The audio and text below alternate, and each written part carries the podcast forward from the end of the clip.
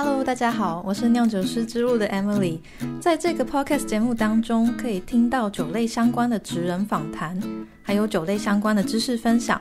如果想要定期收到酿酒师之路的最新消息，可以订阅酿酒师之路网站的电子报。也欢迎使用赞助连接支持我的节目，请我喝杯酒，让我能持续产出更好的内容。这一集我邀请到住在澳洲的 Sarah。Sarah 是一位来自山东的姑娘，她在二零一二年到澳洲阿德雷的大学攻读酿酒硕士学位，目前在澳洲的一间大酒庄工作。二零一七年我在澳洲 Tasmania 酒庄工作的时候，认识了 Sarah，她那时正准备要到法国找酿酒相关的工作，我们常常互相帮助，也常常彼此交换讯息。Sarah 工作的酒庄为了多方面经营，有开发去酒精的饮品。他们将去除掉的酒精拿来制作其他的副产品，非常的特别。让我们来听听他分享澳洲酒业在这次肺炎疫情的影响，还有应对。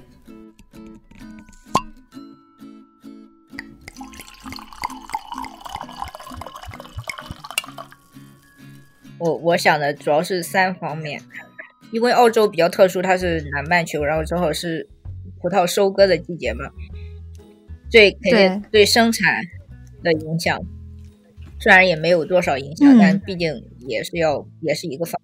其次就是葡萄酒旅游，cellar door 就相当于是是一体的嘛，因为它要由酒庄来旅游，就就会品酒，然后有些酒庄或餐厅部分，我觉得影响挺大的，因为像 Barossa。三月份的时候，就是呃疫情刚开始的阶段，会有好多国外游客到博尔萨来，像呃美国人还有呃瑞士的这两组游客都发现有，就是说检测有肺炎，所以就 对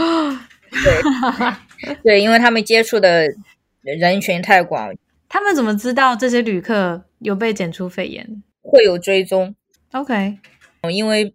这一个会是一个连锁性的，呃，像博尔萨那那个地方，他们肯定有去过呃当地的餐馆去品酒，那跟那个 s a l a d 里边的 host 就会有接触。更更严重的是，因为地方小嘛，就好多家庭大家都在这个酒区工作，那有可能这个 s a l a d 的呃 manager 或者说他的 host 是他的家里人会在另外一个酒厂做工。或者做 wine maker，或者做呃 cellar hand，那他他如果带了病毒回家，然后又又跟家里人接触，然后对方又感染了病毒，然后那个人再再传播到其他酒厂，那包括我们澳洲会有好多就是相当于葡萄酒运输的卡车嘛，truck driver，嗯，他们也要不断的和酒窖工人或者说和酒厂酒庄里的人接触，那。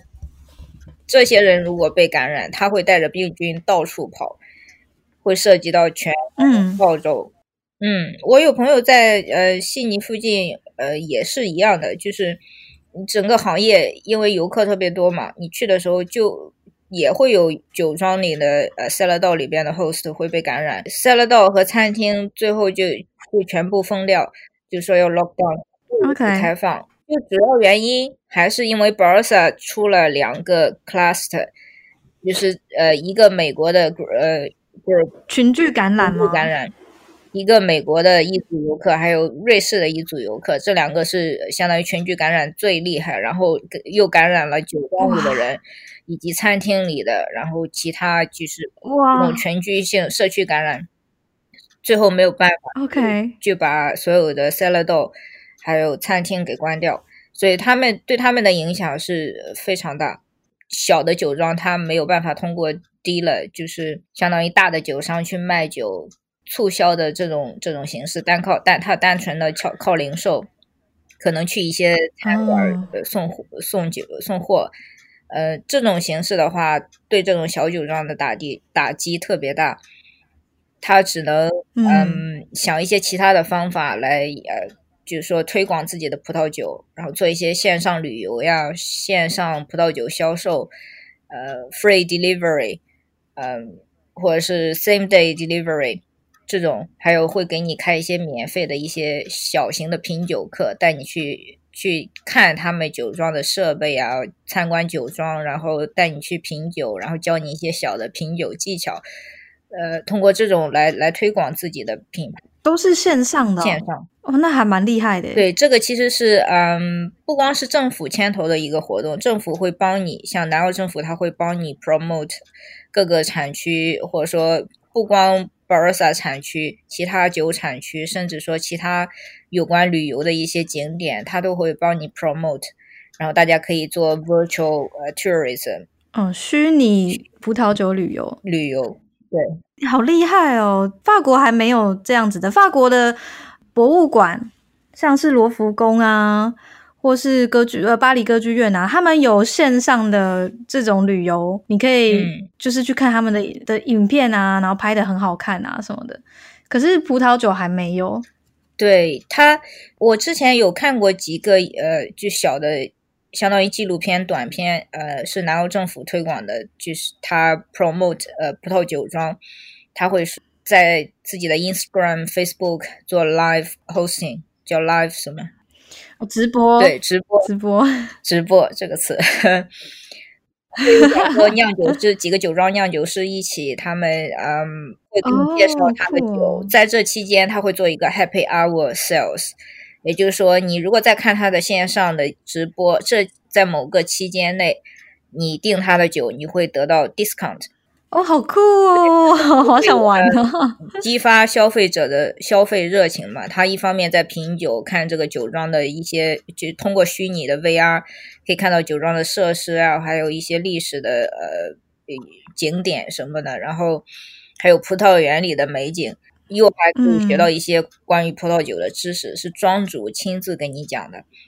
嗯，其实我觉得这个模式还不错。等下你说这个，他是在哪一个平台上面做的？在 Facebook，对，呃，Instagram 也会，也也不是每间酒庄都有吧？就有一，这已经是一个大趋势，只是一个大趋势。但这个趋势我觉得会一直延续下去。呃，哪怕就是疫情过去，我觉得也是一个很很好的一个呃趋势。为什么呢？因为他们有有总结一些数据，然后反馈说，他们做这个 live show 吸引的不光是呃澳洲本地的客户，吸引的是全世界各地的客户，因为全世界各地的人都可以看到这个呃 virtual tasting。对于法国在葡萄酒旅游方面，其实没有什么，我也没有听说有人在发展线上的。我然后对啊，网站上新闻也没有看到相关的。我觉得这个可能是因为。你们法国当时是属于冬天嘛，还没有到春天或冬末哦，也是啦，对。但我有听说，嗯，从数据上来讲，确实欧洲出口量，包括中国对于欧洲葡萄酒的进口量，呃，下降的比较厉害。对啊，对啊，还是有差。而且他们前阵子就是封锁的时候，有些人很没办法工作啊，所以可能你要从法国寄酒运到世界各国，都会有一点点困难。对对，现在应该可能会慢慢恢复。然后在旅游业方面呢，我有看到，就是你知道梅多克马拉松嘛，他今年就确定不办了。九 月那九月的事情，因为他们考虑到说会有很多每个国家的人来参加，嗯，就是觉得还还蛮多不确定性的，所以今年的梅多克马拉松就不办了，嗯。然后我还有看到另外一个，就是波尔多有一个葡萄酒博物馆，不是那个大的，是一个小的，是一个小的，在那个小巷子里面的。他他就说，如果你买十块的门票进去参观啊，他会送你一瓶波尔多的葡萄酒。哇，这个好。对，还不错，就是小孩子还可以拿到一株呃葡萄的幼苗哦，这个很不错。对啊，就是对我目前看到的新闻上有报的就这些了。嗯，因为以波尔多的旅游业来讲啊，真的来逛的人很多都是国外的人，那现在国外的人又没办法过来，所以对，所以波尔多葡萄酒旅游反正也差不多就是应该蛮死气沉沉的。对，其实澳洲整个旅游业。受的打击也很大，因为现在就疫情的不确定性，就是限国令都还没有解除，所以澳洲政府大概就在想说，游客可能最早最早要明年才会来澳洲。那整个二零二零年，法国也是没有任何旅游业的收入，这个对对 GDP 啊，对他们的经济啊产生的影响特别大。之前看到一个新闻，讲说法国要把呃一些葡萄酒变成消毒洗手液。这个就是我我现在也是要讲的，就是它有两亿公升的酒，预计两亿公升的酒要蒸馏变成那个工业用酒精啊，然后卫生用酒精啊。嗯可是 现在有个问题，就它到六月二十号截止申请嘛，嗯然后已经有三点五亿的葡萄酒就是申请要就是被增六，他预计是两亿啊，虽然他他觉得有可能会增加，那目前已经有三点五亿了。而且还有个问题就是，他在七月以前不会增六，因为就是很多行政程序要跑啊。嗯就是也也也不也也不意外嘛，法国反正是这样。那可是他的他会选择要增六，就是目的想要把空间空出来，然后让九月的时候还有空间可以做酿造。哦，原来是这个原因，我以为是因为你们的 hand sanitizer 不够用呢。那那那当然是其中一个，可是再来一个也是要纾困啊。嗯，就是这些农民他们酒卖不出去，然后特别就是低价酒嘛，嗯存放空间也不够。然后他大概说，就是两亿公升的酒啊，他可能要花六个月蒸馏，然后发现，哎，这样算一算，就是七月开始蒸馏到九月，这样只剩两三个月，所以他们就是说尽量要把它就缩减成三个月，把它蒸馏完成。他想在哪蒸馏呢？他没有特别讲，哎，嗯，可是重点其实是它蒸馏完之后要放在哪里。你知道，像二零零八年跟二零零九年那个时候，石油很贵嘛，嗯那个时候就是在炒那个升值能源啊什么的。可是现在完全不一样，现在石油价格这么便宜，所以他也不可能真的拿很多去做升值能源，然后就是有存放的问题。所以他们也在讨论说，你这些蒸馏出来的酒精，你要存在哪里？那这个又是一笔消费，他们可能还要说，就是要建造存放的地方，而且你真的要拿去做消毒用酒精，也不可能消费这么快啊。其实我觉得现在全球对于消毒酒精需求量都还蛮大的，就因为会会有一个长期的短缺嘛。其实我觉得它呃后期销售应该是不成问题的。你像澳洲这边一开始确实是有呃短缺短缺的问题，就是我我说那个 hand sanitizer 其实就是消毒洗手液嘛，免洗免洗的 gel，其实那个东西就是用酒精还有一些 gel 的配方做的，加一些香料。其实这个短缺的话，也就意味着酒精是短缺的，所以有好多酒厂他买不到洗这种免洗洗手液的，我洗手液的时候，他就开始自己想想做这一个 hand sanitizer。确实是有好多酒厂，包括其实像我们酒厂也也有想做，因为我们有那个、我其实我自己我负责的工作之一是做 spirit，还有 the alcohol wine。我们算算一个那个 product 哦，你也做 spirit？嗯、对我们，但是我们的方法和你们的不太一样，你们那个叫蒸馏，我们这个不叫蒸馏，我们这个它其实是呃 de alcohol 的一个附属产品。我不知道你有没有接触过现在市场上卖的那个低酒低酒精度的葡萄酒？哎，没有哎，我还没喝过。然后还有会加一些香味啊，或者说其他的一些香气在里边，就有点像轻型饮料。它它其实是一个避税的方法，因为现在呃超过八哦酒税对、嗯超超过八度的酒精的酒水税会比较高嘛，所以现在呃特别像呃 UK 英国还有美国还有嗯新西兰这种国家，呃包括日本，他们对于这种轻型饮料的酒精饮料的消费就热情大涨，嗯、八度以下，让小孩子喝的哦，这个趋势已经已经维持好久了。对，所以包括现在，因为像中国，就查酒驾特别严格，就标准现在越来越高，所以大家都不太敢就在应酬场合喝酒。那你你又想喝点什么？喝什么呢？喝无醇葡萄酒、无醇饮料，还有一些低酒精度的这些呃酒精饮品。所以我现在工作之一也是做这一块儿。哇哦，酷哦！就其实说白了，我觉得我的工作不仅仅是葡萄酒，有点像饮料 饮料厂。嗯嗯嗯，饮料加工类的。呃，我其实还蛮喜欢的。就呃 Christmas 之前嘛，我们有做了一些样品，我自己出来的结果，我自己都觉得很惊讶，就特别的香，然后酒精度也不高，但是糖度会会高一点。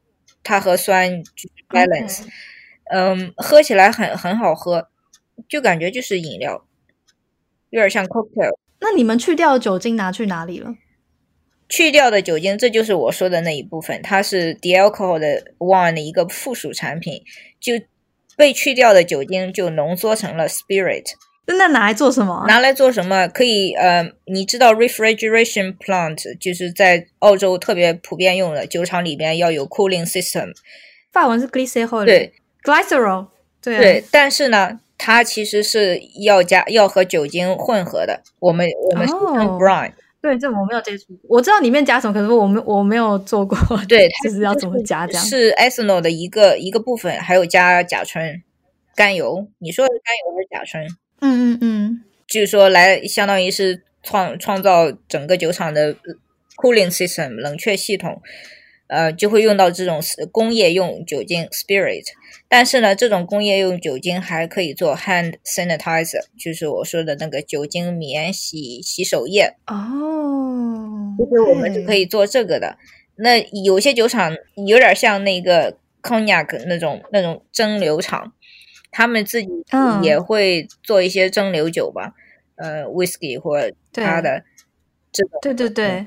呃，所以它附属的，就因为这种特殊时期，他就会想说，哦，我拿我的。其中一点产品来来做成 hand sanitizer 来销售，因为毕竟现在价格疯涨，就也是紧紧缺物资，它肯定会确保能卖得出去，然后还还是一个好价钱。所以这我觉得这一这一点，就整个葡萄酒厂产业上来讲，对于应对疫情 也是呃做了一些相关的工作。很妙诶，因为我我其实有种刻板印象，我觉得澳洲的葡萄酒其实有点生产过剩吧。像法国，它有有说要收购两亿公升的酒去做蒸馏，可是澳洲没有这样听说，反而是你说，就是你可能就是自己大厂里面有这样子的规划。嗯，澳洲其实以前是有一一个阶段是葡萄酒过剩，但那一个时段大概是二零一零年左右。有，嗯，是葡萄酒过剩，当时就价格也不太好，然后呃销量也没有那么的多。但后期的话，因为中国市场打开，然后更多的澳洲品牌进驻中国市场，中国市场对于澳洲酒的需求量很大，嗯，包括现在其实中国对于呃进口酒销量，就各个国家的排名，澳洲一直是第一位的，就超过法国、超过智利、超过意大利、西班牙这种。所以它目前来讲，我觉得根本不存在短呃过剩的问题，一直都处于短缺的状态。哦，还是短缺？就算中国也也封了两个月，两个多月有吧？就还好，没有影响太大，这样吗？如果从数据上来看的话，就各个国家出口中国葡萄酒的排名，其他国家包括法国全部都是下降的，只有澳洲是一个上升的啊。对，好好好特别哦。对，然后像法国啊，因为就是我们这边两个月封闭嘛，然后餐厅都不能开啊，而且应该说是三个月。就是法国的疫情有分严重区跟比较轻微的地方，比较轻微的地方，餐厅预计是六月二号才开。嗯，所以从三月十七号到六月二号，就是两个半月，餐厅都没有办法开幕。我们。跟我这样啊？你们也是吗？对我们解封的时间和你们是一样的，五月十一号。但是 pub 和餐馆的时 pub 的时间是到下个月初，其实和你们是一样的。OK，然后呃，就算他们餐厅要开之后，嗯，每个位置还是要相隔一公尺。我就有听朋友说，就在波尔多的一间餐厅，他们就在考虑要不要花这个钱去稍微的改装他们的餐厅，因为要。就每每张桌子要有一公尺的距离。我有看到一篇报道，他说目前已经有二十万的餐厅已经关门了。澳洲的情况也差不多。OK，对我之前看过一个我朋友推给我的一个 Instagram，特别好玩，是在墨尔本一个餐馆。澳洲这边哪怕是禁闭期间，餐厅就可以提供外带的，都是可以开的，但是不能堂食。对啊，对啊，不能在餐厅里面吃。有些餐馆他就他就想了一个办法，提供一个 car service。那是什么？呃，他怎么做呢？就在你车里边 放桌子，哦，然后他把菜等在餐馆外边有停车位嘛，然后他把菜直接端到你车里边，然后你在车里边吃饭。那你车子里面也要放得下桌子啊？欧洲基本上都是 four wheel drive，就空间很大嘛。法国人不喜欢在车上吃东西，他们一定要有一张桌子，然后桌子上面的那个餐具一定要摆好好的。哦，人家这个也是车里边有桌子，桌子上的餐具也都是呃 standard service。可是法国车可能没有那么大吧，就是 对。我觉得还蛮特别的，对，很嗯，现在因为疫情期间嘛，所以大家就想尽办法要要促销。嗯，对，有一篇报道指出呢，就是五月十一号法国解封之后，大卖场的葡萄酒的销量有变高。就他解释说，可能有些人就开始想要约亲朋好友在家里喝酒。哦，对，是有是有这种这种趋势。你像现在澳洲的话。最近餐馆刚刚开放，现在的状态就是餐馆已经开始排队吃饭。哎，那他们有规定说要什么一公尺的距离？一开始每张桌子说要呃间隔距离要一点五米嘛。我们这边讲，总共就是一起吃在这这个餐厅吃饭的人不能超过十个人。但后期好像现在因为我们这边没有太多增加量，就新的 case 也不多，所以逐渐的就放宽限制，可能说你。呃，餐馆里边允许三十个人或怎么样？呃，或者说 pub 里边允许多少个人？呃，可以一起喝酒。但 social distance 的这个是可能一直要持续很长时间。因为肺炎疫情的关系，各行各业在这个时局都不容易，特别是旅游和餐饮的从业人员都在经历一段痛苦的挣扎过程。希望这集的分享内容可以给大家一些不一样的想法。那我知道我有几个听众正在澳洲或是准备去澳洲学习酿酒，所以在下一集的 Podcast 我会跟 Sarah 聊聊在澳洲阿德雷德大学的酿造硕士课程，还有他在澳洲找酿酒工作的一些经历。那今天的节目就到这边，我们下周见。